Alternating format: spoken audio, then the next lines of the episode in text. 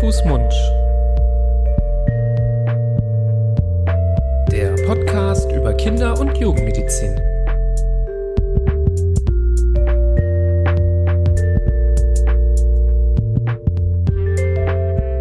So, ihr Lieben, herzlich willkommen zu einer neuen Folge von Hand, Fuß, Mund, eurem Podcast zur Kinder- und Jugendmedizin. Und an meiner Seite der liebe Florian. Hallo, Florian. Hallo, lieber Nibras. Ich freue mich, dass wir hier wieder zusammensitzen und ja, eine neue Folge produzieren für Hand, Mund, unserem Podcast über Themen der Kinder- und Jugendmedizin. Ja, du und ich, wir sind ja Kinderärzte aus Düsseldorf, vielleicht als Vorstellung, Mini-Vorstellung, falls hier jemand das erste Mal zuhört. Und wir sprechen immer über wichtige Themen der Kinder- und Jugendmedizin. Äh, manchmal sind es Krankheiten, Symptome, ähm, und manchmal gehen wir auch mal auf so Sachen ein, wo wir sagen, oh, hier, aufgepasst, ähm, wir haben das zum Beispiel schon mal gemacht beim Thema Nasenspray und Nasentropfen, wo wir gesagt haben, ja, äh, wird ja viel verschrieben, aber ähm, seid vorsichtig, gerade bei ganz, ganz kleinen Kindern mit der Verwendung solcher Präparate. Und so haben wir uns gedacht, ist es vielleicht auch mal ganz gut, wenn man auf nüchterne Art und Weise, ohne jetzt irgendwie Panik zu machen, dann doch auch mal hier und da auf gewisse ja Dinge hinweist, die vielleicht so ein bisschen ähm, ja Fettnäpfchen sind, in die man treten kann, weil man es vielleicht nicht weiß oder nicht gehört hat. Ähm, finden wir auch äh, ja manchmal auch ein bisschen tückisch ähm, gewisse Punkte und so würde ich sagen, gilt das auch für das heutige Thema. Was ihr beim Anklicken der Folge gesehen habt, es wird heute vielleicht auch ja ein etwas bündigeres Thema, aber wir haben uns gedacht, das ist trotzdem so wichtig, dass man diesem Thema eine ganze Folge widmen sollte. Mm, es geht um die Anwendung von ähm, Acetylsalicylsäure oder besser äh, bekannt als ASS oder Aspirin, wenn man jetzt direkt ähm, zu dem Produkt geht, ähm, bei Kindern und im Kindesalter. Ähm, eine ja, Anwendung, die nicht gerne gesehen wird und wir erklären gerne warum. Ähm, wo ich aber, würde ich sagen, so in der Erfahrung in der Klinik immer wieder mitbekommen habe, dass Eltern das nicht gewusst haben und ähm, wir dann sagen mussten, ja, nee, also Aspirin lieber nicht, aus verschiedenen Gründen. Ähm, ich weiß nicht, wie da dein Eindruck ist, ob du das Gefühl hast, dass das dann doch regelmäßig eingesetzt wird bei Kindern, obwohl es nicht empfohlen ist, oder ähm, ob ich da, ob ich übertreibe. Hm, nee, finde ich gar nicht. Ich teile deinen Eindruck und dein Gefühl vollkommen. Ich habe so selbst das Gefühl, dass ungefähr nur 30 oder 40 Prozent maximal der Eltern wissen, dass man Aspirin im Kindesalter nicht geben darf oder soll. Und ich glaube, von denen, die es wissen, weiß kaum jemand, warum überhaupt. Also was da eigentlich die Ursache dafür ist ähm, und was da das Problem dahinter ist. Hm.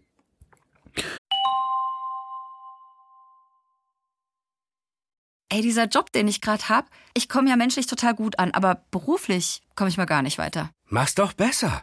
Mit einem Job bei SOS Kinderdorf machst du nicht nur einen Job, sondern du kannst wirklich etwas bewirken. Du kannst dich weiterbilden und kommst beruflich voran. Bewirb dich jetzt auf einen von vielen Jobs. SOS Kinderdorf. Mach's doch besser.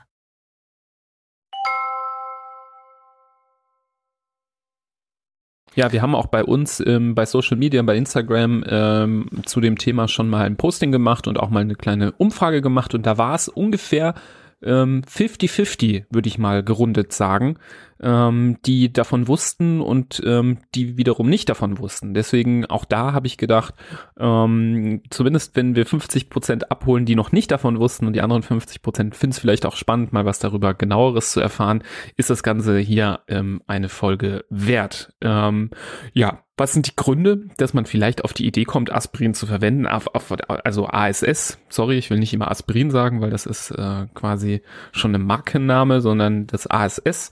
Ähm, ich würde mal sagen, ASS wurde sehr stark beworben, auch in, in, in den Medien. Ich denke, ähm, Werbung für diesen Wirkstoff gibt es sehr, sehr viel. Ähm, und das liegt vielleicht daran, dass die Wirkung von ASS relativ breit ist. Also das ist ja schon mal was Positives, dass es ähm, viele positive Wirkungen hat. Also es wirkt antientzündlich, es kann Fieber senken, es wirkt analgetisch. Das bedeutet, dass es Schmerzen reduziert. Ähm, es kann aber auch die ähm, Blutgerinnung reduzieren und das Blut verdünnen. Das ist so auch so ein Begriff, den viele kennen. Als Blutverdünner wird es zum Beispiel angesetzt. Ähm, das ist nicht der Grund, wieso, denke ich, viele das ähm, vielleicht mal ihrem Kind gegeben haben sondern es war vielleicht eher diese fiebersenkende Ursache oder eben als Schmerzmittel bei Bauchschmerzen oder vielleicht mal bei Kopfschmerzen, ähm, was ja auch naheliegend ist. Ähm, ich habe auch immer das Gefühl, dass ASS relativ als harmloses Medikament gesehen wird, spätestens als ich mal im Urlaub ähm, das einfach so auf, auf der Straße von einem äh, Werbemenschen so in die Hand gedrückt bekommen habe. Ähm, so ein Pröbchen, das wurde dort verteilt. Ich glaube, in Deutschland geht das nicht so leicht, aber das war in den USA und dann wurde das so verteilt wie so äh, Smarties. Ähm, dass vielleicht das auch etwas zu ja, banalisiert wurde, dieses Medikament. Mhm.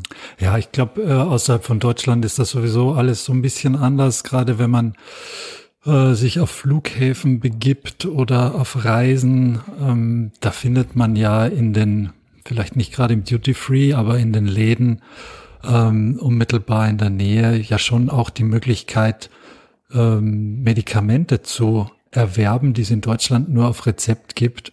Und gerade in den USA gab es ja auch lange Zeit das sogenannte Babyaspirin, ähm, was zwar nicht für Babys gedacht war, aber einfach weil es von der Aufmachung her und von der von der Packungsgröße so konzipiert war, dann auch so genannt wurde. Und das hat sicher auch dazu beigetragen, dass man da um einiges lockerer äh, dieses Medikament in der Hosentasche sitzen hatte. Und also ich kann mich noch erinnern, als ich klein war, äh, hat mein Papa immer wieder mal Aspirin genommen. Also alle alle heiligen Zeiten mal, aber ich kann mich eben noch an dieses typische äh, kleinen Löffel mit Wasser und Aspirintablette rein und dann warten, bis er sich aufgelöst hat und dann runter damit. Aber ich weiß auch, dass ich das nie bekommen habe und das habe ich natürlich als Kind äh, nicht verstanden. Es war jetzt auch nicht schlimm. Ich habe jetzt auch nicht rumge rumgeheult, dass ich ASS haben möchte. Aber da hat offensichtlich schon mal jemand äh, das mitbekommen, dass das für Kinder einfach nicht geeignet ist. Und die, das trifft sich eigentlich auch mit der Zeit, wo das Ganze so aufgekommen ist, wo man gemerkt hat, hm, es gibt da irgendwie Verknüpfungen und und Übereinstimmungen bei schweren Nebenwirkungen, über, um die es ja heute geht, wo auch Aspirin oder ASS mit im Spiel ist und wo man dann begonnen hat, das auseinander zu pflücken, um zu sehen, was ist eigentlich der Grund für einen relativ ähm, alltäglichen oder normalen Krankheitsbeginn, der dann in ganz seltenen Fällen ja auch tödlich enden kann äh, und da wurde, wurden eben so Meilensteine herausgearbeitet wie das ASS, aber eben auch Infektionen, die dem Ganzen hervorgegangen sind bei den Kindern, die da schwer betroffen waren. Und ähm, das hat dazu geführt, dass ähm, das immer weiter detailliert bekannt wurde und dann auch benannt wurde, nämlich nach dem Herrn, der sich da drum verdient gemacht hat und mit seinem Namen seither für das Syndrom steht, das auftritt, wenn in ganz seltenen Fällen, wenn Kinder im Anschluss an eine Erkrankung Aspirin bekommen. Und der Herr heißt Reihe oder Ray. Und deshalb sprechen wir heute über das Reihe-Syndrom. Hm. Ja, was ich vorher noch ähm, erwähnen wollte, bevor wir auf dieses Reisyndrom zu sprechen kommen, was eben genau das Zentrum ist, weswegen wir diese Folge machen, eben eine seltenen, aber sehr schwerwiegenden und gefährlichen Nebenwirkungen ähm, durch ASS, ist nochmal zu unterscheiden von ACC. Ne? Das ist, glaube ich, an der Stelle mhm. nochmal wichtig, dass ähm, man das nicht verwechselt, dass ACC, was manchmal so als Schleim- oder Hustenlöser verwendet wird, weil es fiel mir gerade ein, als du gesagt hast, ja, ähm, das wird dann ein bisschen aufgelöst in Wasser. Das ist nämlich beim ACC auch so, dass ähm, Acetylcystein, ähm, davon reden wir hier an der Stelle nicht und auch dieses ACC kann nicht dieses Reihe-Syndrom auslösen und ähm, ist in der Regel für Kinder jetzt nicht so problematisch wie ASS. Also da ähm, ganz klar die Linie ziehen, denn hier äh, besteht Achtung Verwechslungsgefahr. Mhm. Ähm, aber zurück zum ASS. Wie gesagt, ähm, hast du es schon angedeutet, gibt es eine sehr, sehr seltene, aber durchaus immer wieder ähm, leider auftretende ähm, Nebenwirkung, das Reihe-Syndrom. Ähm, selten bedeutet je nachdem, wo man nachschaut, eins bis fünf Fälle pro Millionen Kinder. Das ist relativ selten, ne? kann man sich äh, ausmalen, dass das wirklich etwas ist, was auch kaum ein Kinderarzt oder eine Kinderärztin wirklich zu Gesicht bekommt. Liegt natürlich daran, dass zum Glück mittlerweile das auch bekannt ist.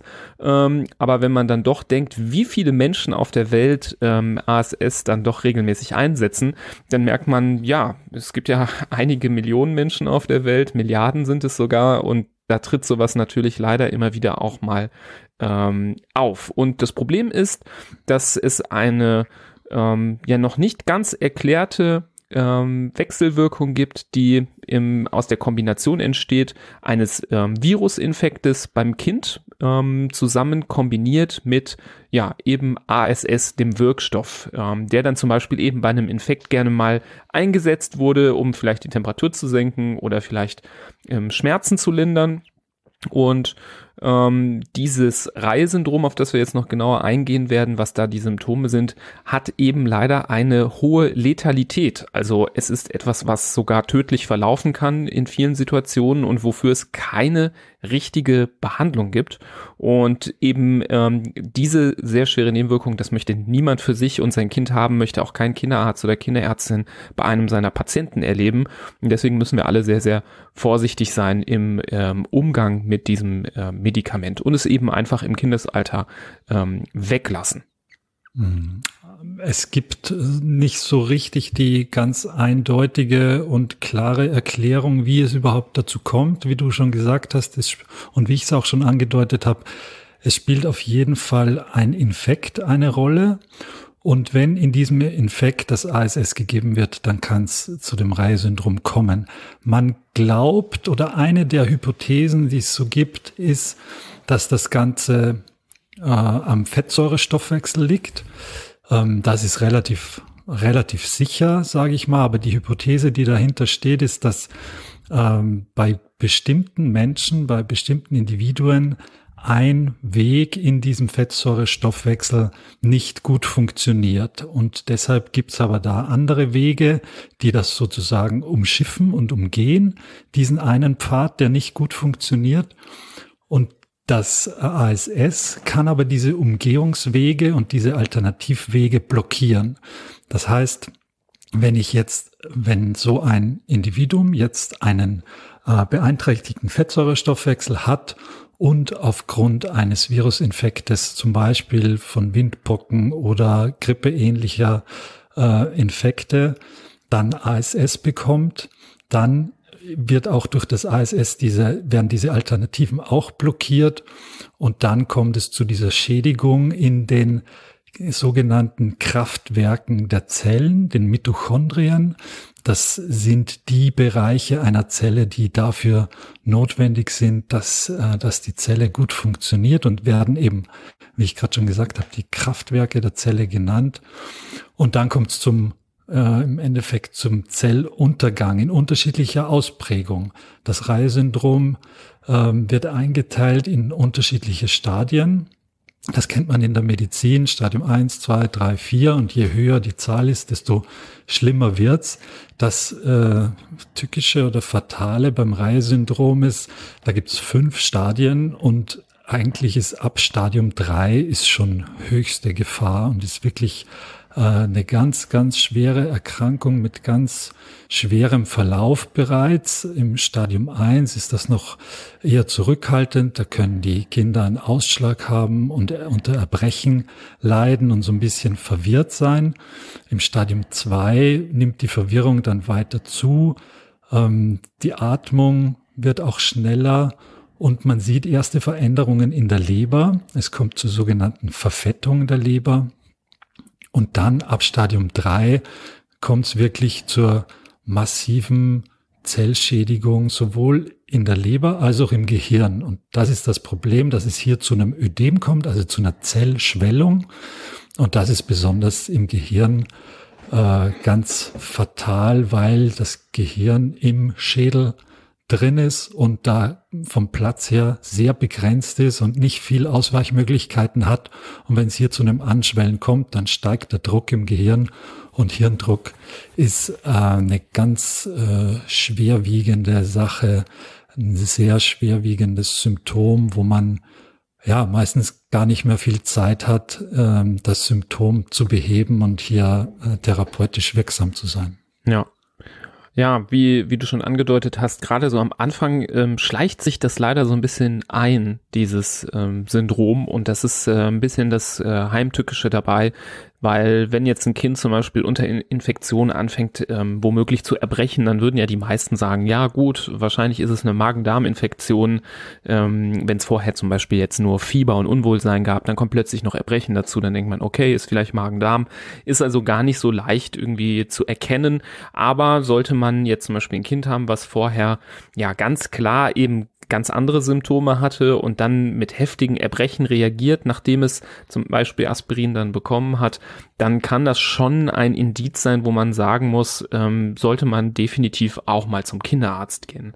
Ähm, die weiteren Symptome, dieses, was du gesagt hast, Verwirrtheit, auch das kennt man manchmal, wenn Kinder gerade hohes Fieber haben, dann kann das durchaus mal sein, dass die jetzt nicht äh, so ganz auf der Höhe sind und ähm, ja so ein bisschen tollpatschig wirken oder so ein bisschen verträumt. Aber auch da muss man sagen, wenn das Kind vorher bei den Temperaturen eigentlich einen guten, klaren Eindruck gemacht hat und danach irgendwie desorientiert wirkt oder Probleme mit dem Bewusstsein hat, dann sollte man das immer äußerst ernst nehmen. Und wenn es kein Reisesyndrom ist, dann ist es trotzdem was, was gut untersucht werden muss und äh, angeschaut werden muss. Diese Leberfunktionsstörung, das kann sich dann auch zum Beispiel mal darin äußern, dass vielleicht auch mal die ähm, Haut so ein bisschen gelblich ist, muss es aber leider nicht immer. Das ist kein so ganz, ganz typisches Zeichen. Es kann auch mal vielleicht ähm, Bauchschmerzen oder Oberbauchschmerzen machen da im Bereich der Leber. Das sind aber auch relativ subtile Symptome. Ich glaube, das, wo man sich am meisten drauf verlassen muss, das ist eben das Bewusstsein, ähm, so wie das Kind auf einen wirkt, ob es, ähm, das gibt noch das besondere Wort Somnolenz, also wenn es nicht gut erweckbar ist, wenn es den Eindruck macht, dass es so wegdämmert die ganze Zeit und man es gar nicht mehr so richtig wach machen kann. Das sind so die Momente, wo man dann doch schleunigst einmal eine ärztliche Untersuchung ähm, durchführen sollte. Und wenn es dann ähm, wirklich in die Richtung geht, dann gibt es schon auch im Blut messbare Werte, die zeigen, zum Beispiel, dass die, die Leber mitreagiert, dass die Leberwerte ansteigen und vor allem der Ammoniakwert ist ganz wichtig zu untersuchen in so einer Situation, weil der zeigt, dass ja eben die Leberwerte nicht nur erhöht sind wegen des Virus, das gibt es nämlich leider auch ganz oft, deswegen kann man sich da nicht ganz zu 100% drauf verlassen, aber dieser Ammoniakwert, der zeigt an, dass die, der Leberstoffwechsel richtig ein ordentliches, dickes, dickes Problem hat und das ist dann auch das, was dann eben die Hirnproblematik auslöst, also diese ähm, neurologischen Probleme im Gehirn, das sind quasi ähm, sekundäre gekoppelte Probleme aufgrund der Leberfunktionsstörung, die da wirklich im Zentrum dieser ähm, Erkrankung in diesem dieser dieser extremen Nebenwirkung steht. Hm. Ja, und ich habe es gerade schon gesagt, man hat dann nicht mehr viel Zeit. Je fortgeschrittener das äh, Stadium ist der Erkrankung, umso ja, umso mehr drängt die Zeit und umso schneller muss alles gehen und umso eher müssen sämtliche Handgriffe stimmen. Das heißt, das Reisesyndrom ist auf jeden Fall eine Erkrankung, die intensivmedizinisch behandelt werden muss. Das ähm, kann man nur äh, schaffen, wenn man wirklich sämtliche Ressourcen zur Verfügung hat. Häufig müssen die Kinder beatmet werden und können nicht mehr selbst äh, atmen und müssen sozusagen ins Koma versetzt werden.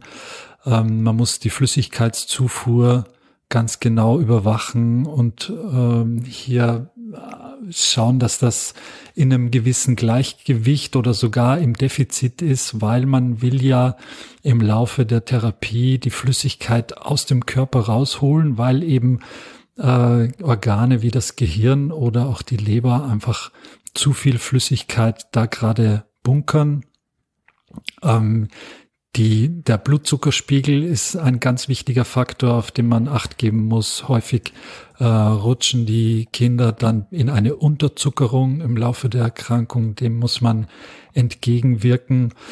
Ähm, also es ist wirklich hm, höchst aufwendig Und ähm, da gibt's auch noch, noch äh, spektakulärere und kompliziertere Therapiemaßnahmen.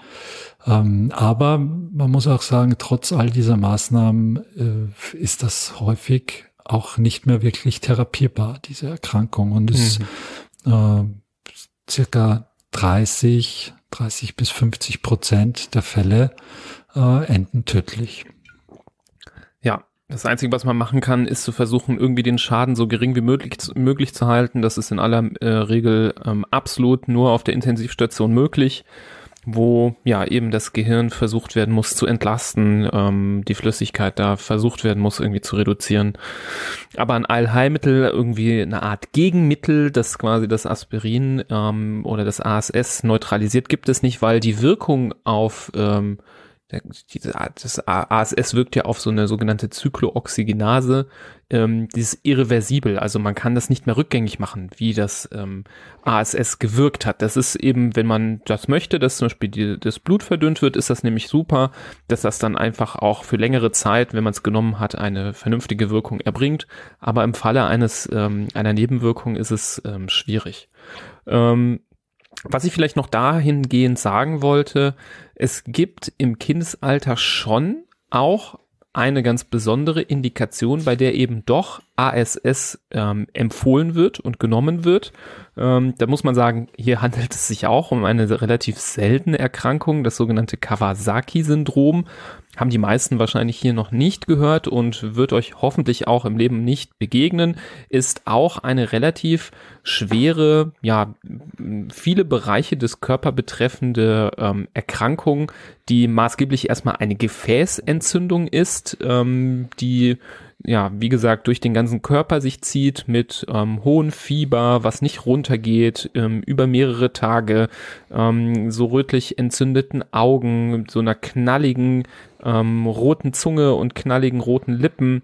Also das ist schon so eine Erkrankung, die ja auch gerne in den Kliniken durch Rheumatologen behandelt wird, weil sie eben wie so eine Autoimmunerkrankung kurzzeitig wirkt. Ähm, das kann man gut behandeln und geht in den meisten Fällen weg, muss man aber gut und ähm, stringent behandeln. Und eins der Medikamente, die dazugehören bei der Behandlung, ist eben ASS.